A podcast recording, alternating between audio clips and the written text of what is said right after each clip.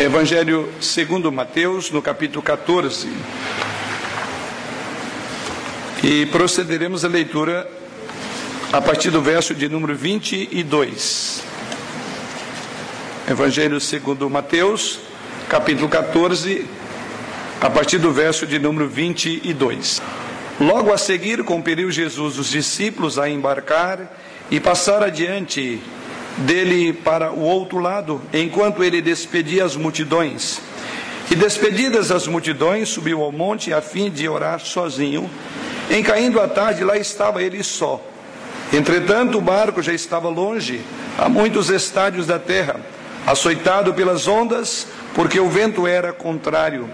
Na quarta vigília da noite foi Jesus ter com eles, andando por sobre o mar. E os discípulos, ao verem-no andando sobre as águas, ficaram aterrados e exclamaram: É um fantasma. E, tomados de medo, gritaram. Mas Jesus imediata, imediatamente lhes disse: Tende bom ânimo, sou eu, não temais. Respondendo-lhe Pedro, disse: Se és tu, Senhor, manda-me ir ter contigo por sobre as águas. E ele disse: Vem. E Pedro, descendo do barco, andou por sobre as águas e foi ter com Jesus. Reparando, porém, na força do vento, teve medo e, começando a submergir, gritou: Salva-me, Senhor. E prontamente Jesus, estendendo a mão, tomou e lhe disse: Homem de pequena fé, por que duvidaste? Subindo ambos para o barco, cessou o vento, e os que estavam no barco o adoraram, dizendo: Verdadeiramente és filho de Deus. Que o Senhor assim nos conduza por meio desta passagem a instrução desta noite.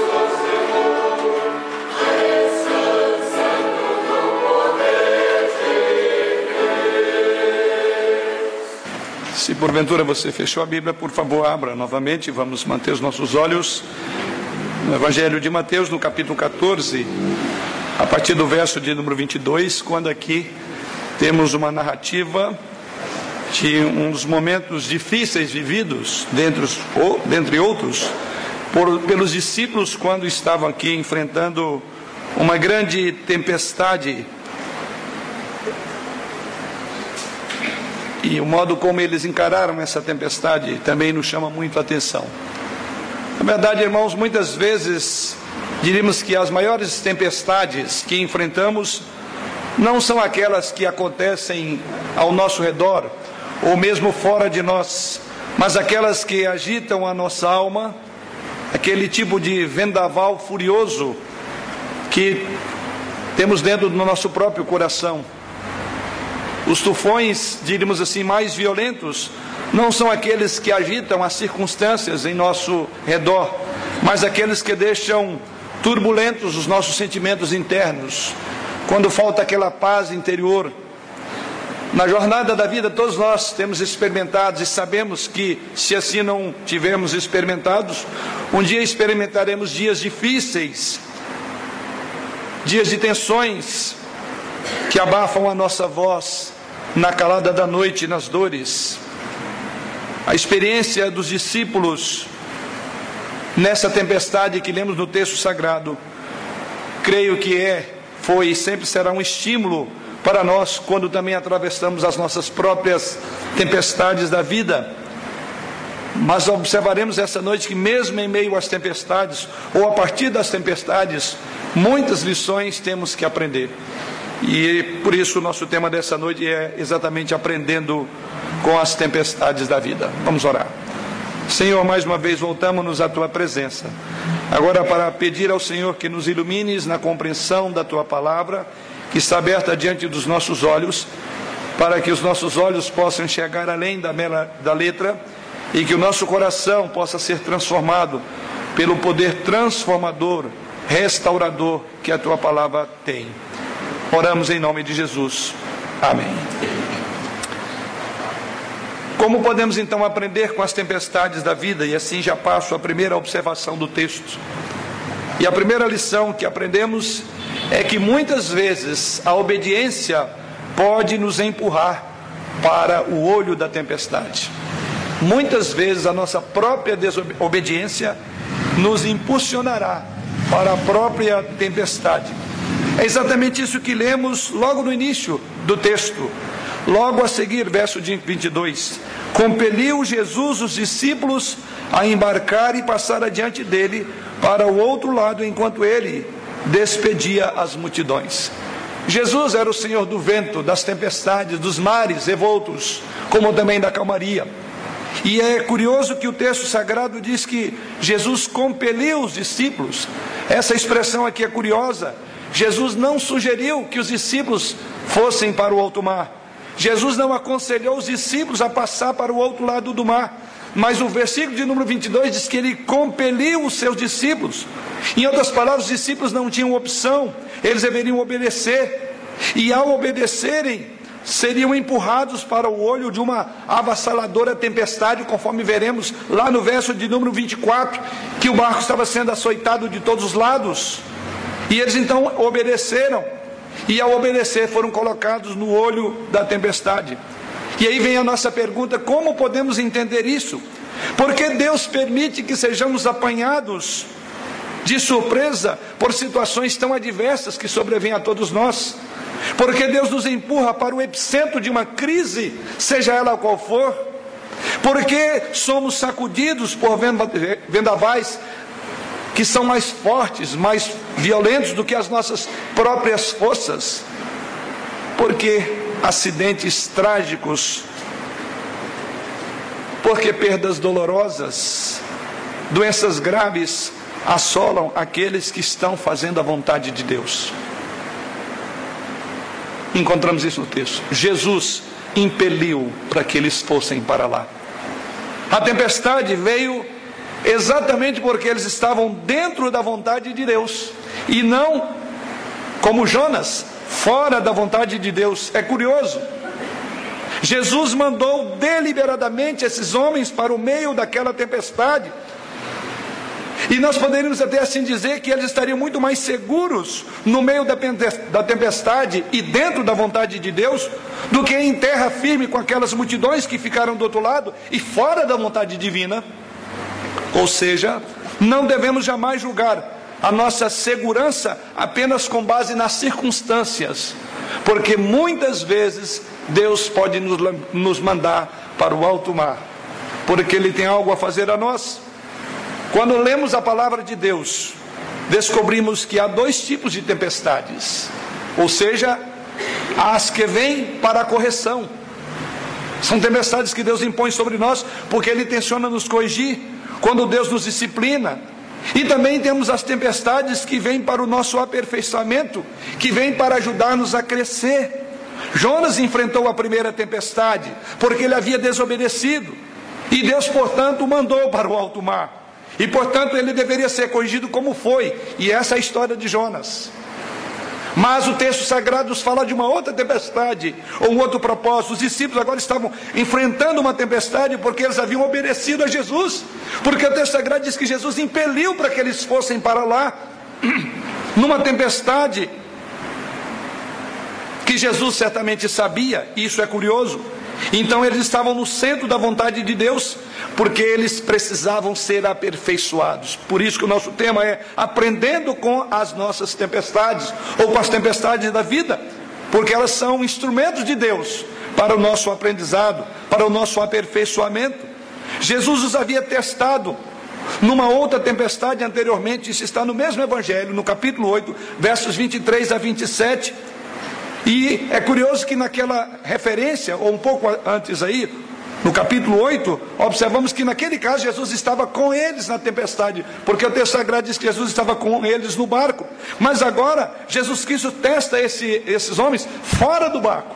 Ele os testou, o experimentou junto com eles, e agora ele está fora do barco e manda que os discípulos, ou melhor, para usar o termo aí, ele compele os discípulos para que eles fossem para o meio do mar. Muitos cristãos têm a ideia equivocada de que ao obedecer à vontade de Deus, só navegarão por águas tranquilas. Leia do engano. Jesus prometeu em João capítulo 16, versículo 33: No mundo passareis ou tereis aflições, mas tem de bom ânimo. Isso significa dizer, irmãos, que quando nós encontramos numa tempestade, por causa da nossa obediência ao Senhor, nós devemos lembrar que o mesmo Deus que nos manda para a tempestade é o mesmo Deus que estará conosco no momento oportuno, no momento próprio, conforme veremos na própria narrativa do texto. Então, essa é a primeira verdade que queremos olhar, que aprendemos que, por vezes, a nossa obediência nos empurrará para o olho da tempestade. A presença de problemas, devemos concluir com esse tópico, que a presença de problemas não significa que Deus esteja indiferente à minha dor, à sua dor ou à nossa dor. A vida cristã sabemos que ela não é um paraíso na terra. Jesus Cristo nunca enganou seus discípulos, mas deixou claro que a vida cristã seria constituída como um campo de batalhas reinhas, duras. O sofrimento, como alguém já disse, é a escola superior do Espírito Santo que nos ensina maiores lições quando passamos pelas tempestades da vida. E esse é o propósito de Jesus Cristo aqui com esses homens. As tempestades não vêm para nos destruir, elas nos vêm para fortalecer, porque elas são instrumentos pedagógicos das mãos de Deus. As tempestades não são uma negação do amor divino a nós, mas uma oportunidade para experimentarmos o livramento de Deus. Então é uma escola do Espírito Santo. Portanto, querido irmão, não fique desanimado por causa das tempestades da sua vida. Elas podem ser inesperadas sim para você, mas não são para Deus, porque Jesus Cristo sabia. Ele mesmo moveria o mar para tirar toda a quietude e experimentar os seus discípulos. Sim, querido irmão, essas tempestades podem estar fora do seu controle, mas nunca estarão fora do controle de Deus. Você pode não entender a razão delas, mas elas são instrumentos pedagógicos de Deus em sua vida. Mas olhando para o texto, observamos uma outra lição. No verso de número 24 diz assim: que entretanto o barco já estava longe, a muitos estádios da terra açoitados pelas ondas, porque o vento era contrário. A segunda lição é que parece que Deus demora. Deus parece demorar. quando estamos nas nossas tempestades, porque o texto sagrado diz que o barco já estava longe, e a pergunta é: cadê Jesus? Um pouco mais à frente veremos que estava muito longe. Havia passado toda uma tarde, entrava na calada da noite e nada. Então, a segunda lição é que muitas tempestades parece que Deus está demorando para socorrer-nos. Deixa-nos ir muito longe, como diz o texto. O barco já estava longe a muitos estádios da terra. Os discípulos de Jesus Cristo passaram por horas amargas, de grande desespero, procurando e remando contra a própria maré. O texto sagrado diz aí: açoitados pelas ondas, porque o vento era contrário.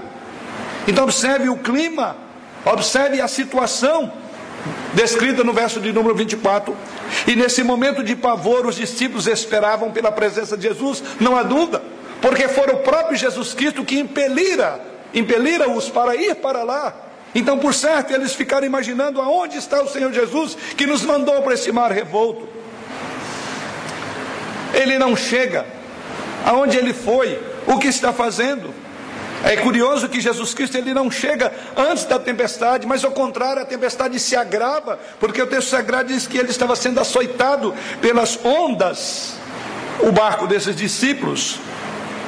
Essa é uma das maiores tensões da vida, é quando você está no epicentro da sua crise e parece que você clama e ninguém te ouve. Parece que Deus está demorando para atendê-lo e a crise se torna maior, você olha e a coisa complica mais.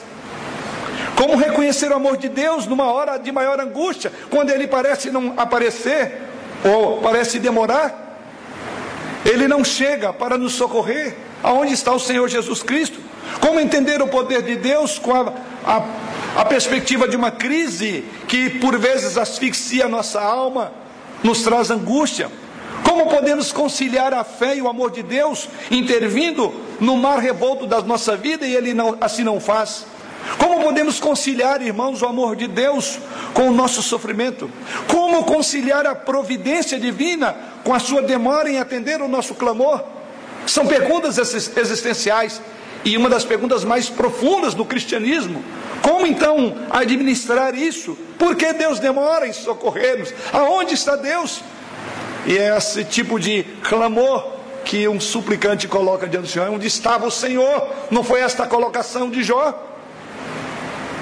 Esse também foi o drama vivido por uma família em Betânia. Trago à memória dos irmãos aquele fato narrado ali em João capítulo 11, e todos nós conhecemos, Lázaro ficou enfermo. E o texto sagrado nos informa ou nos diz que Marta e Maria mandaram um recado a Jesus Cristo. E esse recado está lá no verso de número 3 do capítulo 11 de João. E ela, elas escrevem para Jesus dizendo: Está enfermo aquele a quem amas.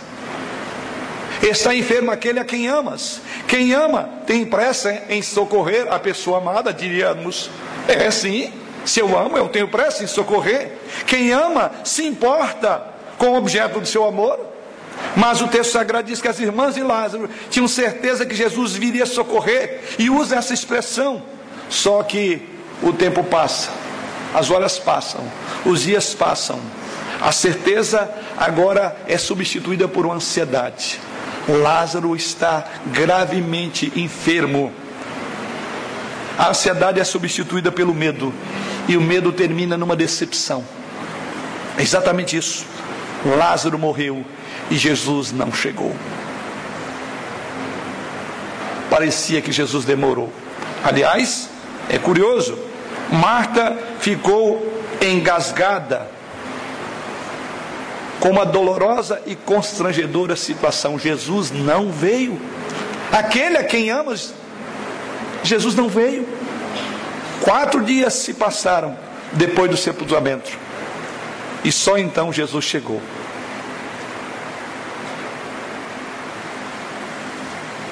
A demora de Jesus havia aberto uma ferida na alma dessas mulheres. A sua expectativa de livramento foi substituída e foi frustrada. As suas lágrimas não foram enxugadas. A vida do seu irmão não foi poupada. Jesus não estava lá para chorar a morte de Lázaro. Marta estava machucada, tão machucada que não pôde mais crer na intervenção sobrenatural. Isso está lá. Há um ato de incredulidade dela, verso 39 e 40. Ela não podia mais crer na própria intervenção sobrenatural de Jesus Cristo naquele caso. Mas eu quero que você, antes de censurar Marta, por essa incredulidade nos versos 39 e 40, eu quero que você também sonde o seu coração. Devemos sondar o nosso próprio coração. Quantas vezes as pessoas nos ferem com perguntas venenosas nesta hora? O teu Deus, onde está? Se Deus se importa com você, por que você está passando por esse problema? Se Deus ama você, por que você está doente? Se Deus satisfaz todas as suas necessidades, por que você está sozinho nos braços da solidão?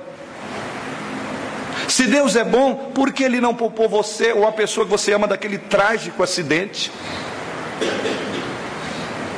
Se Deus é o Pai de amor, porque a pessoa que você ama foi arrancada dos seus braços pelo divórcio, pela separação ou pela morte. Quantas vezes o maior drama que nós enfrentamos não é a tempestade, mas a demora de Deus em vir socorrer-nos. E aqui está, o barco já estava longe, Jesus não aparecera. Talvez, meu irmão e minha irmã, você esteja orando por um assunto que há muitos anos você gostaria de ver resolvido. Você tem orado ao Senhor, mas você ora e cada vez que você ora a situação se agrava mais.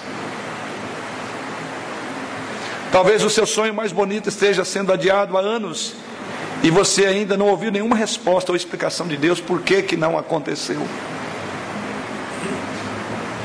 Jesus, na verdade, não estava longe. Jesus, na verdade, não estava indiferente ao problema, ao drama dos seus discípulos.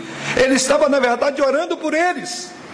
Se você voltar o verso, para o verso 23, é dito que nesse momento do silêncio, onde parecia Deus demorar, o texto sagrado diz lá no verso 23: E despedidas as multidões, subiu ao monte a fim de orar sozinho. Jesus estava orando por aqueles homens que estavam enfrentando aquela tempestade. Ele estava no monte orando por eles.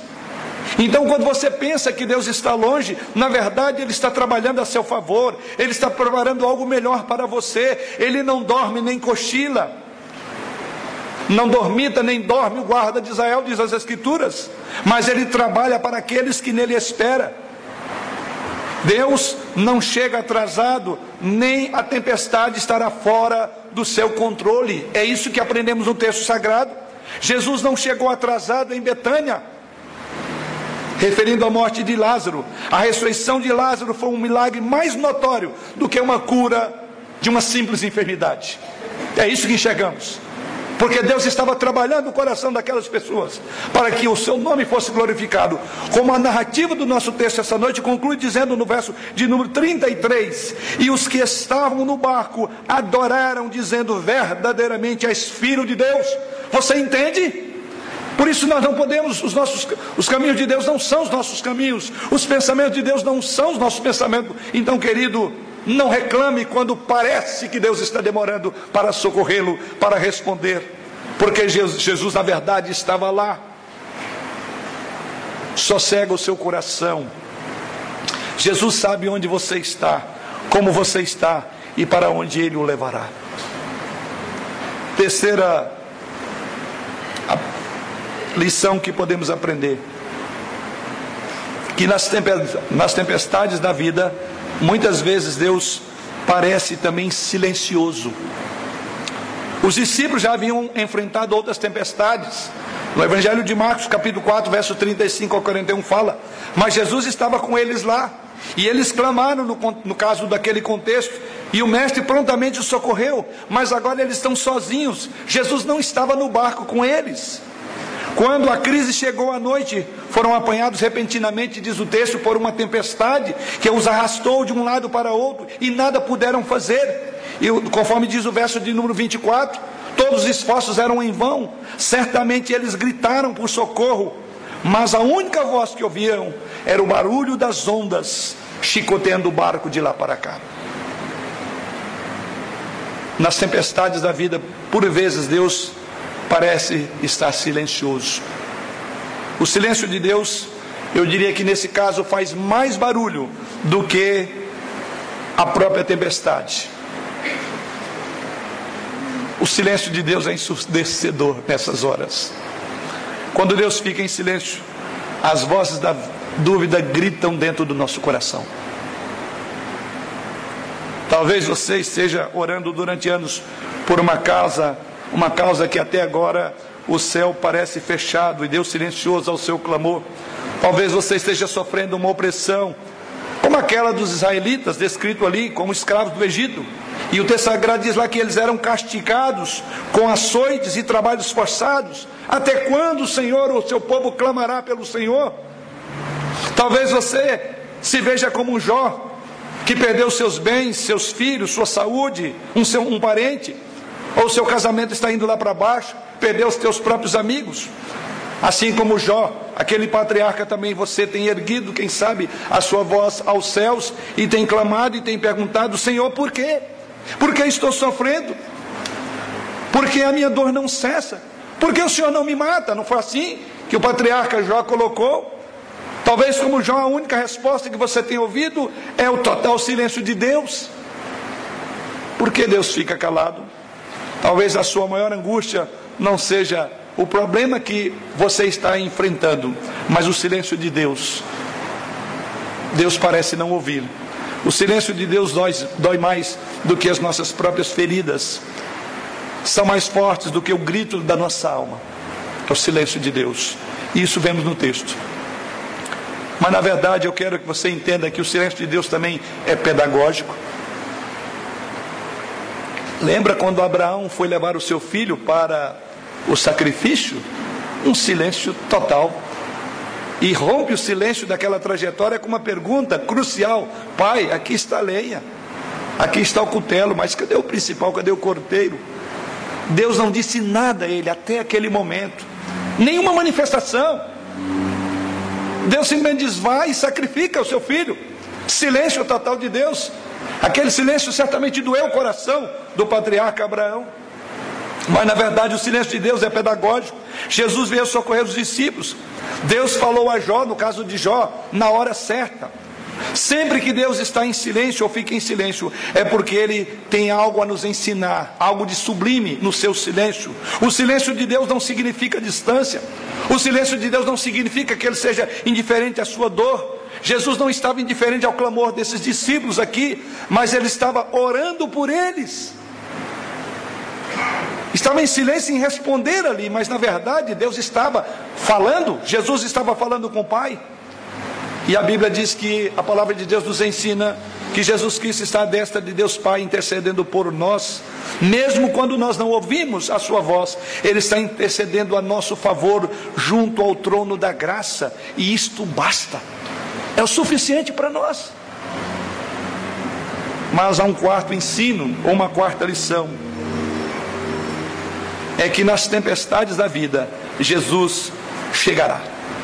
Não tenha dúvida. Jesus chega nas tempestades da nossa vida. É exatamente isso que acontece. E o texto sagrado assim nos ensina, no verso de número 25, na quarta vigília da noite, foi Jesus ter com eles andando por sobre o mar.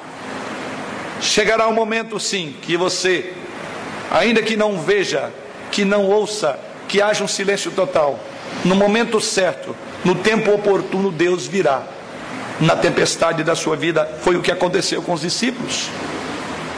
Os problemas são como ondas do mar, que quebram na praia, nós sabemos que é assim. À medida que quebra uma onda, já vem outra. É muito comum experiências entre nós acontecer assim. Muitas vezes, quando você tenta se recuperar de um problema, de um abatimento, de repente você leva, leva outro solavanco. E aí você cai de novo. É como uma pessoa que não consegue ficar ali na areia do mar, sempre levando tombo. Assim tem sido muitas vezes. Contudo, eu quero que você olhe aquilo que o texto diz: que quando você pensa que está tudo perdido, que você não vai conseguir ficar de pé, de pé, quando a esperança se dissipa, Jesus surge no horizonte da nossa história. É exatamente isso que acontece. Jesus aparece exatamente nesta hora. Quando certamente os discípulos, quem sabe, já tinham desistido. Já estava só esperando a hora da morte, esperando a hora que o barco, a embarcação virasse e eles naufragassem e fossem mortos. Mas é exatamente aí que diz o texto que na quarta vigília da noite foi Jesus ter com eles. Isso então tem muito a nos ensinar. E o que nos ensina aqui na saída de Jesus Cristo, primeiramente, que Jesus sempre vem ao nosso encontro na hora H, na hora da tempestade, porque o texto sagrado diz que foi na quarta vigília da noite. Então podemos dizer que Jesus Cristo não chegou atrasado no mar da Galileia. O seu socorro veio na hora oportuna, e a hora oportuna era exatamente na quarta vigília da noite. Aquela tempestade só tinha uma finalidade: levar os discípulos a uma experiência mais profunda com Jesus, e este era o momento crucial. As tempestades não são autônomas, as tempestades não vêm como força do acaso. A música popular diz: O acaso vai me proteger quando eu andar distraído, o acaso não protege. Vida cristã não é de acaso. As tempestades não, não chegam a nós por força do acaso. Elas são agendadas por Deus com dia e hora marcado e local marcado. Elas fazem parte do currículo de Deus para a nossa vida. Elas não aparecem simplesmente, elas são enviadas pela mão providencial de Deus. William Cowper, um poeta inglês, fez a seguinte afirmação: ele diz que por trás de toda providência carrancuda esconde-se uma face sorridente de Deus.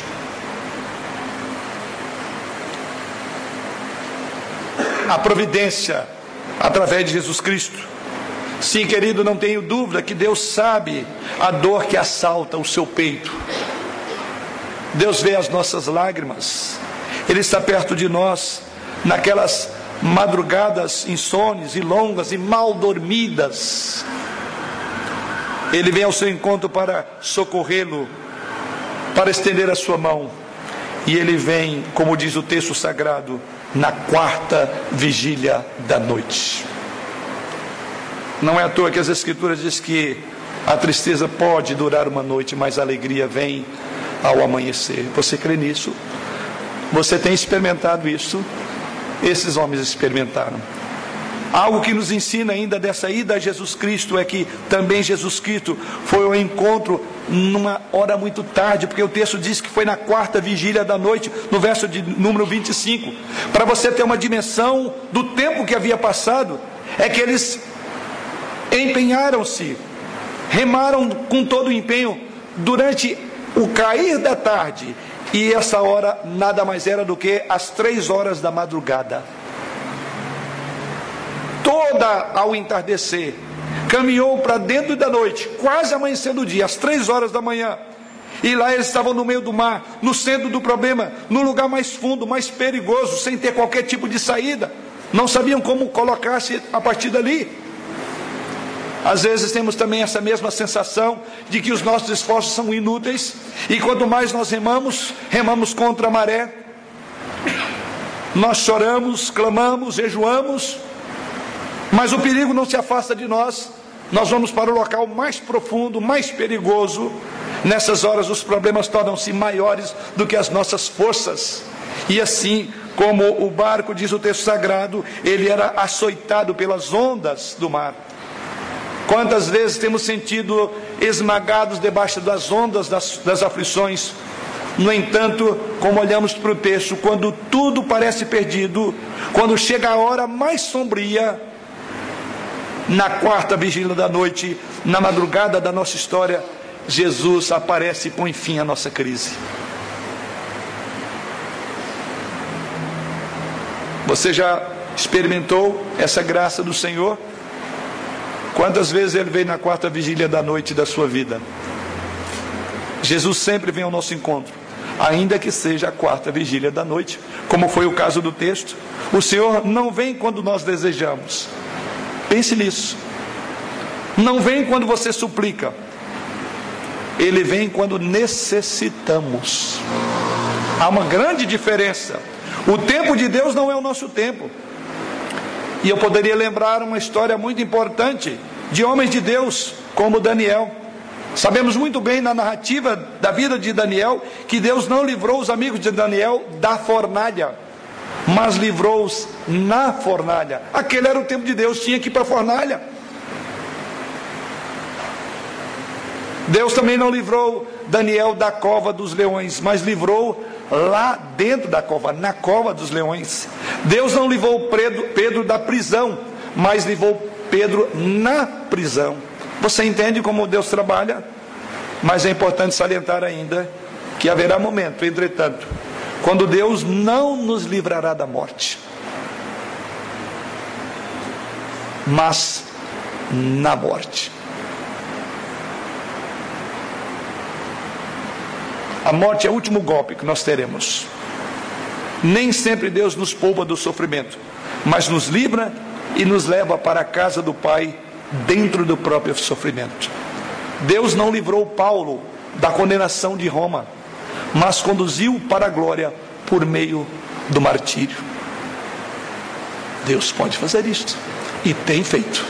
Os heróis da fé, Deus livrou eles não da morte, mas dentro, a morte foi o último suspiro para a alegria que eles gozam na mansão celestial. Mas há algo que podemos ainda aprender quando Jesus Cristo vai ao nosso encontro, como foi aqui. Jesus foi ao encontro de que forma? O texto sagrado diz no verso de número 26: E os discípulos, ao verem-no andando sobre as águas, ficaram aterrados e exclamaram: É um fantasma! E tomados de medo, gritaram. É curioso e é pedagógico que Jesus Cristo foi ao encontro caminhando sobre as ondas.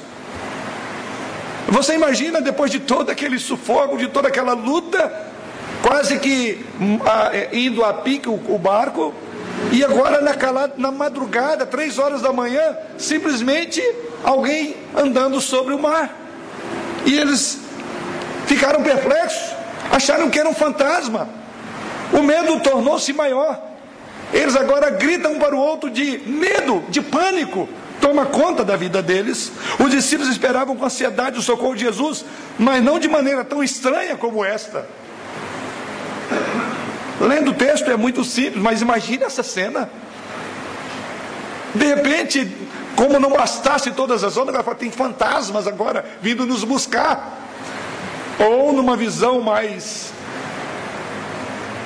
imaginativa, vem agora os fantasmas da morte, vai nos matar.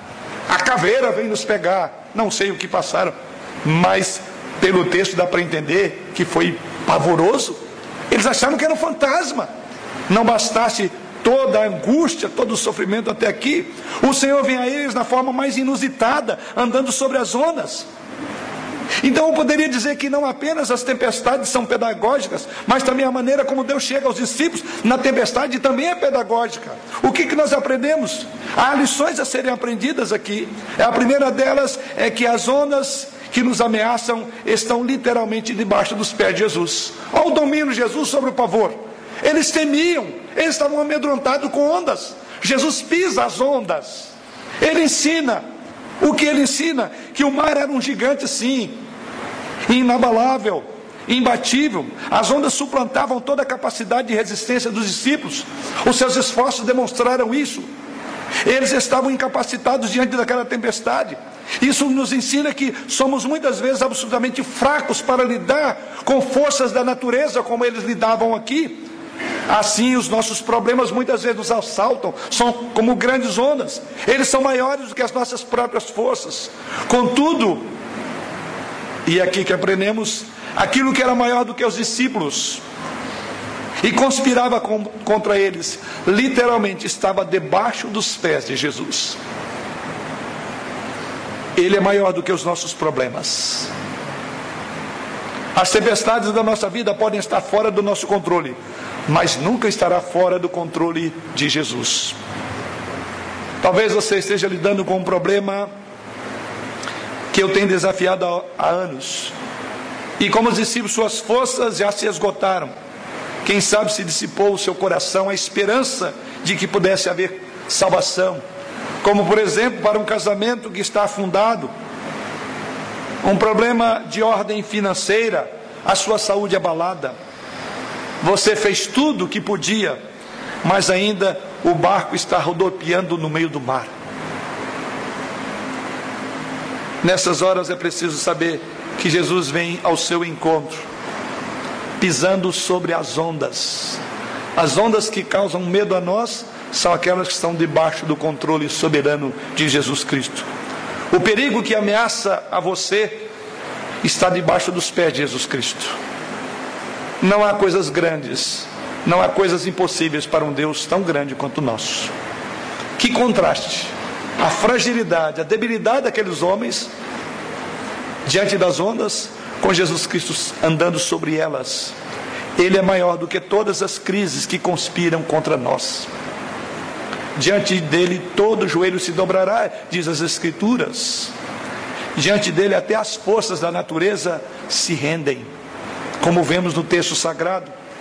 Ele tem todo o poder e toda a autoridade no céu e na terra. Mas a outra lição que aprendemos de Jesus andando e vindo ao encontro desses homens é que Jesus faz da própria tempestade o caminho para chegar a nós.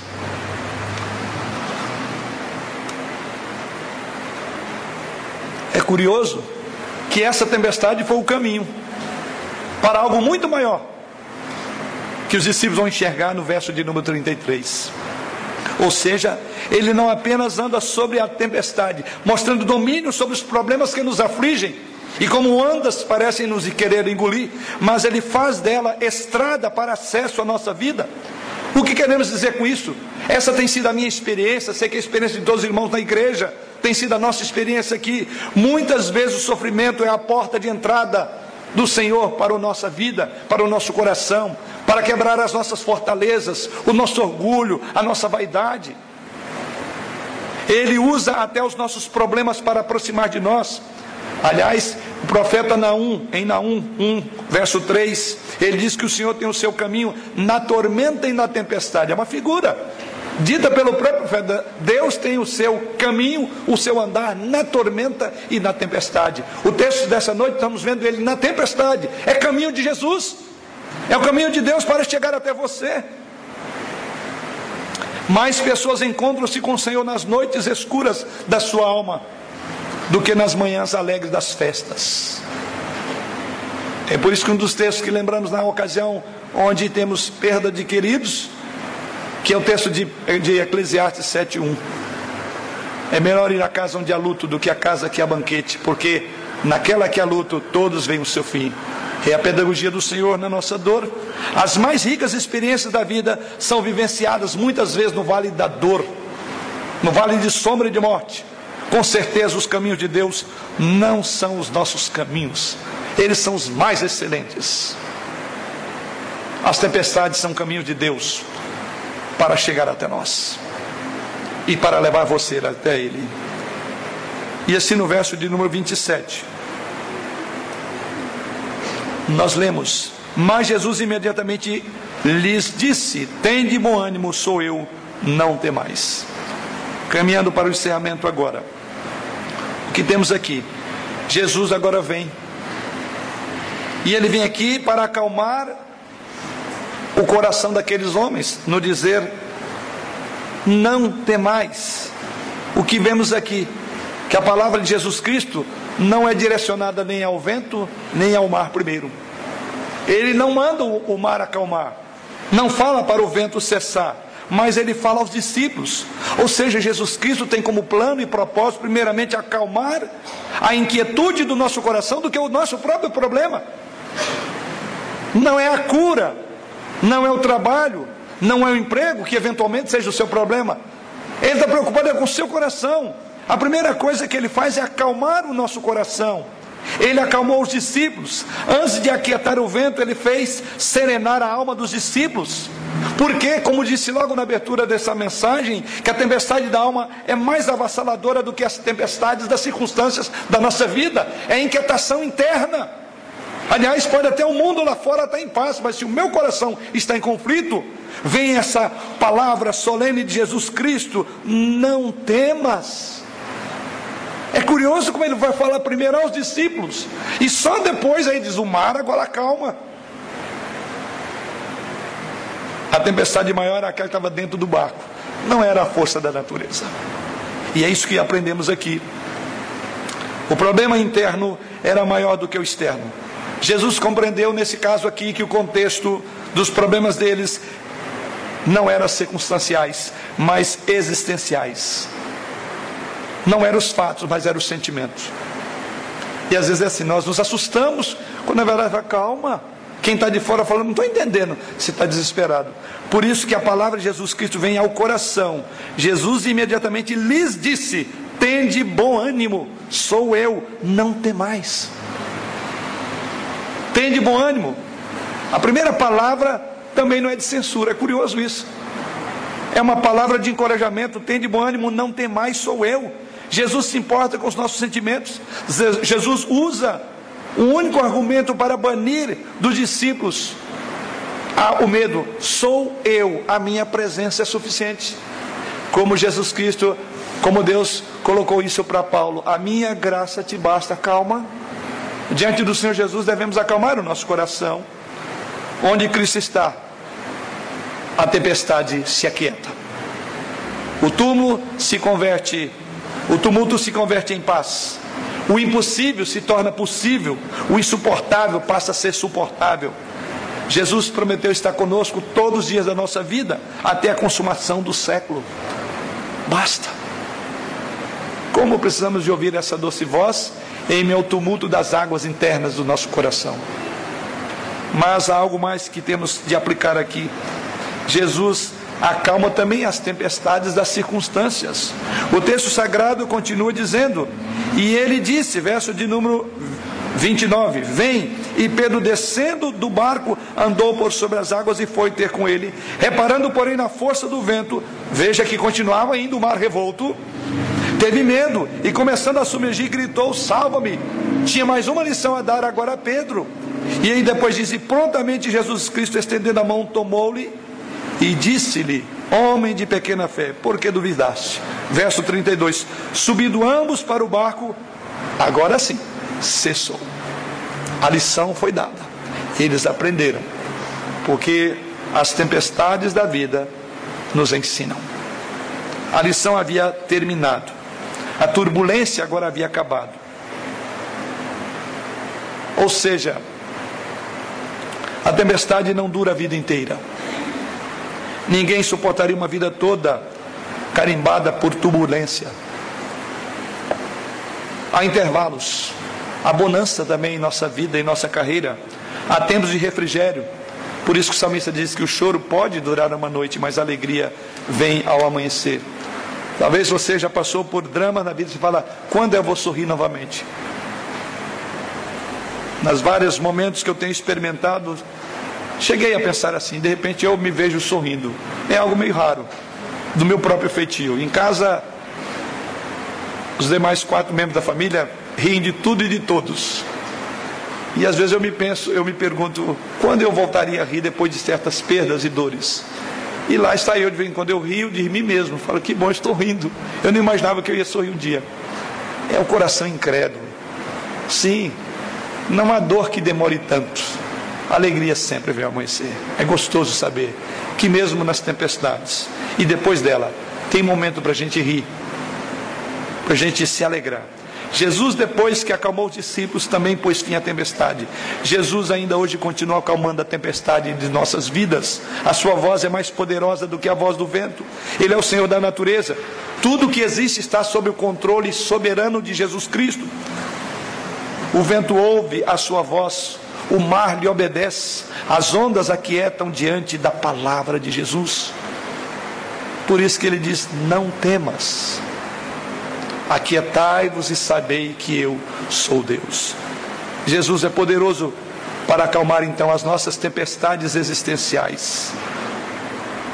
Jesus é poderoso para acalmar a tempestade conjugal quando a sua vida está assolada, o divórcio doloroso do seu cônjuge ou a iminência de um filho divorciar. Ele pode restaurar. Eu tenho experimentado no trabalho de orientação, aconselhamento, como Deus tem feito isso. Que coisa maravilhosa. Como tudo parece perdido, Deus vai lá e reconstrói. A enfermidade que rouba o seu sonho, que drena a sua força, que tira o seu vigor, saiba. A depressão que parece que não vai acabar mais, aperta cada dia o seu peito, tira o seu oxigênio saiba, tem um fim. ela não é a última palavra na sua vida. A última palavra é acalma-te, tem bom ânimo. Jesus vem para nos levar a um destino maior. Veja o verso 34. Então, estando já na outra banda, chegaram à terra em Genezaré. Em outras palavras, o destino daqueles discípulos não era o fundo do mar, não era serem submergidos pelas ondas, mas o destino era Genezaré. Certamente aqui nós cruzamos os vales, cruzamos, atravessamos desertos, pisamos espinheiros, mas temos a convicção e a garantia que esses rios caudalosos, as águas revoltas do mar, não nos deterão, porque nós caminhamos para um fim a Canaã celestial. Veja que é exatamente isso que acontece aqui com os discípulos. Jesus subiu ao barco, diz o texto no verso 32. O vento cessou e logo o barco chegou ao seu destino, que é o verso de número 34. E o texto é grande diz que o barco chegou em Genezaré. Genezaré era perto de Cafarnaum e Betsaida. E ali Jesus curou muitas pessoas. Isso significa que você também chegará são e salvo ao seu destino. A tempestade pode ser terrível, pode até ser longa, pode até retardar a sua chegada, mas ela não impedirá que você seja chegue salvo e seguro ao seu lar eterno. E a morte, para você que crê no Senhor Jesus Cristo, não é derrota. E se o fim é a morte, ela não é o fim propriamente dito, mas ela é vitória. É por isso que Paulo olha para a morte e dá um sorriso na cara da morte e diz: Onde está a morte, a tua vitória? Tragada foi a morte pela morte de Jesus Cristo. Não é fracasso. A morte, quando ela chegar a você, ela é promoção. Não é o fim, mas é o começo da vida eterna. Se as tempestades nos levaram até lá, e certamente esse dia chegará, saiba que o último trunfo da morte foi quando ela perdeu. Porque o que ela fez com você foi promovê-lo para a glória eterna, para uma eternidade gloriosa, num local onde não haverá choro, nem pranto, nem dor, nem tristeza. Que o Senhor nos abençoe nas tempestades da nossa vida. Amém.